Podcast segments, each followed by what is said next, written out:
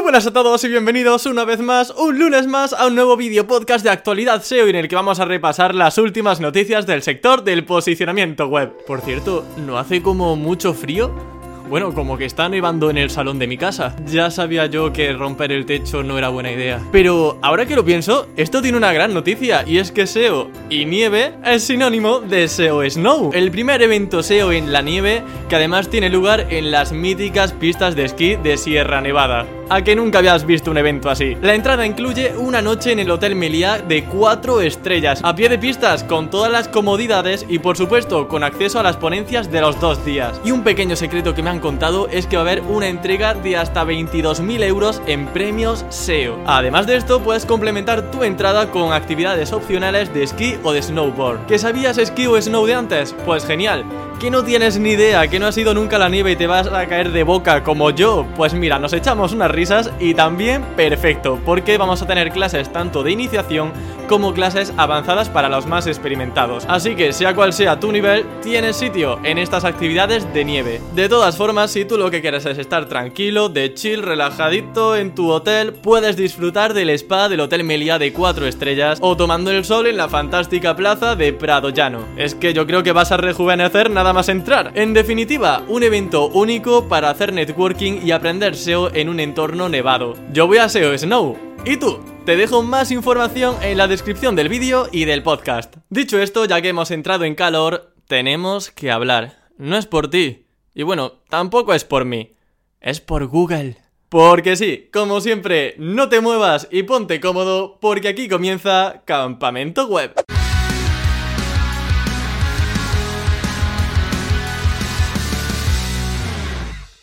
La cosa se pone fea en Google, sobre todo si tienes webs de Amazon afiliados. Para quien no se haya enterado, Google lanzó una actualización hace unos meses llamada Product Review Update y que afectaba principalmente a estos sitios de afiliados. Pues bien, han actualizado sus políticas añadiendo dos nuevos aspectos que hay que tener muy en cuenta si queremos ser beneficiados cuando llegue el momento. La primera recomendación que debemos seguir es dar varias opciones de compra y no solamente de Amazon, porque sí, muchos de los que tenemos afiliados nos centramos solamente en Amazon y o compran en Amazon o no encuentran una alternativa. Lo que quiere Google es paliar esta situación y que le demos opciones de compra, no poner un enlace a Amazon, sino que enlacemos al Corte Inglés, Leroy Merlin o cualquier otro. Yo os recomiendo que os registréis en networks como Awin, como Trade Doubler, como WebGames, os dejaré también el enlace en la descripción del vídeo del podcast, porque ahí vais a poder encontrar anunciantes afiliados como el Corte Inglés, que al final es una empresa súper famosa, al menos aquí en España. Entonces, alternativas hay que encontrar pero seguro que encontráis alguna que se adapte al sector que trabajéis. Ahora bien, una vez tengamos esos afiliados ya aceptados y hayan dicho, vale, queremos trabajar con vosotros, al igual que trabajamos con Amazon, podemos trabajar con los enlaces de las siguientes maneras. La primera opción es poner simplemente un producto similar al que encontramos en Amazon. Por ejemplo, tú haces una review de un producto en Amazon y dices, si prefieres este producto alternativo, en Leroy Merlin, por ejemplo, puedes encontrar uno similar. Y enlazamos hacia ese producto similar. Ahí ya no estamos dejando solamente Amazon como una única opción. La segunda opción es hacer reviews no solo de productos de Amazon, sino hacer alguna review de vez en cuando de un producto que sea de otra empresa, de otra marca. Así el enlace de afiliado no derivará obviamente a Amazon, sino a la tienda desde la que hayamos encontrado el producto. Porque sí, aunque os parezca sorprendente, hay tiendas, hay empresas que tienen productos que no están en Amazon, así que podemos ir a ellas también. Y en tercer lugar, la mejor opción a mi juicio es poner una tabla comparativa de precios. Un mismo producto que aparece en Amazon en el Inglés, en Leroy Merlin, en eBay, por ejemplo, pues ponemos el precio de cada tienda respectivamente para que el usuario decida dónde lo quiere comprar, en qué tienda quiere comprarlo, en el que sea más barato o donde le inspire más confianza. Sería de hecho la mejor opción leyendo la recomendación de Google. El problema está en que si usamos algún plugin automatizado como AAWP, tenemos un problema porque AWP está centrado principalmente y únicamente de hecho en Amazon, de ahí el problema. Entonces nos va a tocar poner los enlaces manualmente hacia esos nuevos afiliados que tengamos y así pues tenemos un abanico un poco más extenso aparte de esta tienda. Lo segundo que hay que tener en cuenta para que esta actualización nos beneficie es que debemos mostrar evidencias de que hemos probado el producto del que hablamos. Porque anda que no hemos hecho reviews de productos que ni sabemos cómo son, no hemos probado, no hemos visto siquiera en una tienda vemos que tiene muchas valoraciones en Amazon y ala, pa'l saco, pa' la página. Eso no puede ser. Tenemos que dar evidencias a Google de que hemos probado ese producto.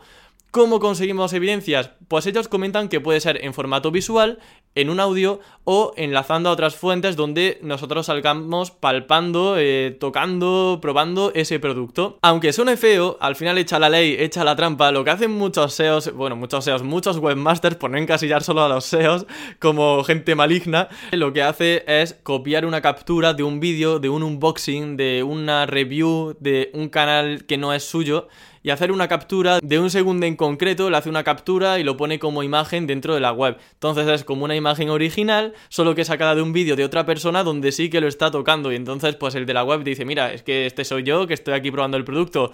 Es una técnica muy sucia, pero que parece que funciona. O también otra cosa que podéis hacer, bueno, que podéis hacer que no deberíais hacer, yo me limpio las manos, es copiar una imagen de una ficha de producto, eh, cualquiera, ¿vale? Pilláis la de Amazon, la que tengáis eh, a mano, y hacéis un montaje. Le ponéis otro fondo, le ponéis eh, como una persona de fondo que está como tocando el producto, le ponéis sombreado a la imagen, bueno, pues un poquito de Photoshop para hacer una especie de montaje y que parezca que estás probando el producto. ¿Qué está mal? Sí, está mal éticamente está mal, así que no lo hagáis. Pero yo os comento lo que veo y lo que se suele hacer. Bueno, se hace de vez en cuando. Uno de los grandes ganadores de este Product Review Update fue The Wirecutter, del blog de afiliados que tiene The New York Times. Que sí, tiene su propio blog de afiliados y se llama The Wirecutter. Y fue uno de los grandes beneficiados. Así que, como os digo, si buscáis inspiración, esa web puede ser un buen ejemplo a seguir. Bueno, pues este sería un pequeño resumen del plan de acción que debemos plantearnos con esta nueva actualización. Pero, buena noticia, entre comillas, porque claro, es buena noticia por el momento. Y es que aún no se ha lanzado esta nueva actualización del Product Review Update. Sí que se lanzó una versión anterior, pero que no tenía en cuenta estos dos aspectos de mostrar el producto que hemos probado y de poner varios enlaces de afiliados a otras tiendas. Así que estamos libres por el momento. Yo creo que ya cuando llegue 2022 dirán, venga, 1 de enero, actualización. Venga, todos para abajo. que veréis cómo vais a empezar eh, el año contentos. Así que bueno, no sabemos cuándo se lanzará, pero yo creo que más pronto que tarde. La buena noticia es que aún estamos a tiempo de corregir o de modificar, mejorar estos aspectos en nuestras webs de afiliados de Amazon. Por cierto, Search Console te ha enviado un mensaje de que hay un error de redirección. Pues no te preocupes porque el problema lo tienen ellos. Tal cual, al final, pues no sé, la máquina se ha vuelto loca y ha tenido un montón de errores de redirección. Y claro, los webmasters, los SEOs, hemos estado bastante alarmados en este sentido. La buena noticia, han hecho un comunicado oficial y han confirmado al 100% que no hace falta tocar nada, que es, un problema suyo, es un problema interno y que están solucionándolo ahora mismo. Y ya está, que no le hagas caso al correo que te hayan mandado. Qué fácil es hacer SEO así, ¿eh? Ojalá todos los problemas fueran de Google, pero no. Vale, ahora preparaos para lo que viene, ¿vale? ¿Estáis preparados? Y es que, bueno, ya suele ser algo normal en los actualidad SEO informar de nuevas eh, actualizaciones, pero no de algoritmos, sino en las SERPs, en lo que viene siendo el aspecto visual de los resultados de búsqueda, nuevos módulos, nuevos diseños, nuevas eh, etiquetas informativas, un poco de todo. Google nos tiene un poco locos con tanta prueba visual y de, y de funcionalidades. Entonces, ¿qué he hecho? Pues he hecho un pequeño resumen de lo que he estado viendo estos días y son los ¿vale? Vamos a ir por partes. Brevemente, en el mes de diciembre de este año de 2021, los usuarios han reportado los siguientes cambios. Parece esto una presentación de premios. y no, esto, esto es todo lo contrario a un premio. En primer lugar, nuevo diseño de la pestaña de noticias destacadas, ¿vale? Donde aparecen más noticias de un primer vistazo en estilo mosaico. En lugar de salir las típicas cajitas de noticias en un carrusel, salen un montón de títulos repartidos en dos columnas.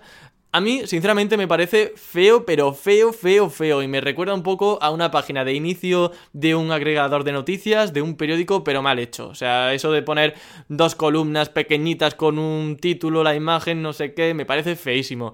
A mí me gustaba más el carrusel, todo en una franja horizontal, tú ibas pasando los títulos y perfecto.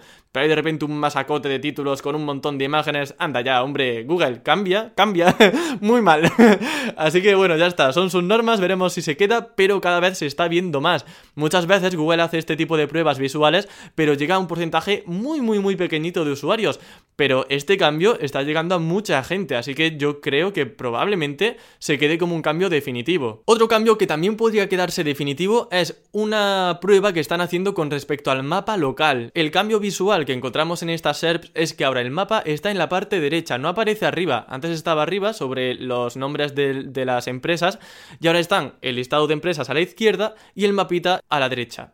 ¿Se quedará? Pues no lo sabemos, pero nuevamente es algo que cada vez se está viendo más. Por tanto, yo creo que las pruebas le están diciendo a Google que va todo viento en popa. Probablemente lo veamos de forma definitiva en todos los usuarios. No lo sabemos nuevamente, pero parece ser que sí. Otra cosa que están probando, un menú de pestañas debajo de la meta description de un sitio donde tú puedas pinchar y te dan como un pequeño avance de los encabezados y de las secciones del artículo. ¿Seguirá adelante? ¿No seguirá adelante? No se sabe, pero bueno, son es, que sepáis que hay pestañas que de vez en cuando aparecen, no se sabe tampoco muy bien cuándo, pero hay pestañas que están probando también en las SERPs de Google. La ubicación, como os digo, eso, debajo de la metadescripción de un resultado. Finalmente, y esto es que es la repera, esto es una locura. Hay un usuario que ha reportado en Twitter que le han salido dos rich snippets seguidos, pero no dos rich snippets de primero un fragmento de un texto, luego un mapita, luego no sé qué, que bueno, más o menos de vez en cuando lo vamos viendo, ¿no? Que no solamente hay un snippet, son dos snippets iguales. Eh, son los típicos snippets de fragmento de texto donde aparece un listado. Imaginaros, buscáis una receta y aparece primero un rich snippet con unos pasos y luego debajo otro rich snippet con más pasos de otra web. Eh, no sé, Google, ¿te estás volviendo loco? ¿Qué pasa? ¿Quieres que hablemos? Yo, si quieres, hago una reunión contigo y te digo tres cositas. Pero no sé, macho, esto no puede ser tampoco. Eh, tenemos dos snippets prácticamente iguales, uno debajo del otro, mostrando listados de webs distintas. Una locura, una locura, pero que yo creo que esto va más y no para. Qué buen regalo de Navidad nos está haciendo Google. Ay, qué bien me cae. Y siguiendo también por el lado visual, eh, esto involucra principalmente a Google Ads, a lo que vienen siendo los anuncios de Google. ¿Qué va a pasar a partir de ahora? A partir de ahora, si pujas y inviertes en Google Ads, vas a tener la opción de poner una imagen en tu anuncio de Google Ads en el escritorio. Solamente en escritorio, al menos por el momento. ¿Esto qué quiere decir? Pues que vas a tener tu anuncio, tu campaña de texto, donde va a aparecer tu título, va a aparecer eh, la metadescripción o la descripción del anuncio dentro de Google y a la derecha una fotito que tú podrás decidir ¿Qué significa esto? Menos visibilidad para resultados orgánicos y más visibilidad para resultados de pago, que tendrán su fotito y nosotros pues a lo mejor no tenemos ni fotito y como nos cambien el título no tenemos ni meta Es que ya me estoy enfadando, es que ya no quiero seguir con Google. Apple, ¿cuándo vas a lanzar tu buscador? ¿No ibas a hacerlo ya? Y Hrefs también. Ay, bueno, otra cosa, vamos a quitarnos ya de cosas de pruebas que hace Google porque yo me pongo de mala leche. Y estamos en Happy Christmas, así que sigamos con el buen rollito. Bueno, tenemos a John Muller de nuevo madre mía, a John Muller, al pobre, sinceramente, si no creo que esté viendo esto, pero perdón, porque es que sales en casi todos los episodios y siempre es para cosas malas, pero en esta ocasión no, en esta ocasión he de decir gracias John Muller porque nos ha dado una pequeña pista que, la verdad, mm, hace que nuestra vida, como digo, sea más fácil como sea. ¿Qué ha dicho John Muller en esta ocasión? Bueno, pues ha confirmado que mostrar el nombre de la categoría en la URL o no ponerlo no tiene ningún efecto en los rankings. Es decir, que mientras que la URL tenga sentido e incluya la palabra clave principal, no pasa nada si aparece con una categoría en mitad, si hay una ruta intermedia, dos rutas intermedias, que eso da igual. Lo importante, eso sí, los breadcrumbs, lo que conocemos en español como las migas de pan, tienen, deben tener una buena estructura. Y en segundo lugar, que la URL, eh, preferiblemente que no sean números al azar, eh, JFLMAX, eh, lo que sea. que tenga al menos la palabra clave. Ahora, que haya una ruta intermedia, que ponga el category, que ponga la categoría en mitad, que eso tampoco pasa nada. La estructura silo a nivel de URL no es mejor que colgar todo la URL del dominio principal. Así que, bueno, pues igual te ha ahorrado una migración de URLs, ¿no? Continuamos con buenas noticias para los youtubers. Eh, y de hecho, no es que sean buenas, es que son buenísimas. Resulta que YouTube está lanzando una nueva herramienta llamada YouTube Search Insights y que nos permitirá encontrar palabras clave interesantes para hacer vídeos. Chulísimo. ¿Qué va a hacer esta herramienta? Pues muy sencillo, nos va a decir qué temas son populares o no tanto en YouTube y vamos a poder valorar si nos conviene hacer un vídeo sobre ese tema o no. Pero no va a aparecer la puja del anunciante, o sea, el CPC no aparecerá, ni tampoco va a aparecer el volumen de búsqueda exacto, pero sí que va a aparecer si se busca mucho poco o un poquito. O sea, lo que viene siendo nivel bajo, medio o alto a nivel de demanda. Una de las mejores cosas que va a tener esta herramienta es que nos puede sugerir temas que han visto que todavía no tienen un buen vídeo eh, que solvente la intención de búsqueda. Por ejemplo, que para una consulta todos los vídeos que posicionan ahora mismo están desactualizados, no ofrecen buena información, la gente lo ve y se va. Pues, ¿qué va a decirte YouTube? Mira, querido youtuber, aquí tienes un tema que no se está supliendo bien, que hay un tema todavía por explorar, así que puedes ser el primero en hacer un vídeo que de verdad merezca la pena sobre esa palabra clave. Por tanto, si lo haces bien, significa que vas a poder comerte a toda esa competencia de forma más sencilla que si te vas a una palabra muy competida. Esto lo encontraremos dentro de la herramienta como el Content Gap. El Content Gap van a ser aquellas palabras clave que no tienen todavía buenos vídeos posicionando para ellas. Sinceramente, es un cambio que no me esperaba para nada de Google, pero oye, bienvenido sea. O sea, si todo va a ser así, adelante. Esto al final, como digo, facilidades para los SEOs, que no paren. Así que magnífico. De todas formas, se ha hablado en futuro, en lo que pasará con esta herramienta y es que todavía la mala noticia nuevamente es que eh, no está operativo en España y se está lanzando de forma progresiva en usuarios ingleses. No sabemos cuándo se lanzará en España nuevamente, pero ya vemos grandes avances en inglés. Entonces esperemos que en las próximas semanas YouTube Search Insight Search llegue ya mismo a España. YouTube Search Insights. Ahora sí. Y bueno, ya para despedirme, simplemente avisaros que este episodio de actualidad SEO no ha salido la última semana de diciembre porque la semana que viene vamos a tener una entrevista especial con Antonio Van Luc, SEO del medio de comunicación La Sexta. Si sois de España ya sabréis pues que el medio de comunicación tiene su propio canal de televisión y es pues súper famoso. Y vamos a hablar no solamente del posicionamiento de una web de un medio de comunicación tan importante que tiene su cadena de televisión, sino también de la lotería de Navidad, que ya sabéis que es una de esas keywords más importantes para los medios y vamos a ver cómo ha estado de reñida esa competición, sobre todo qué estrategias siguieron, qué les ha funcionado, qué no les ha funcionado y cosas que al fin y al cabo, como siempre, podamos extrapolar a nuestros proyectos. Va a ser un episodio súper completo, todavía no lo he grabado, pero sinceramente promete, así que espero que os guste mucho la semana que viene, el lunes que viene. Bueno, queda hasta, que tengáis unas felices fiestas y por mi parte me despido, nos vemos y escuchamos el lunes que viene con más contenido SEO para optimizar tu web al máximo. Hasta la próxima.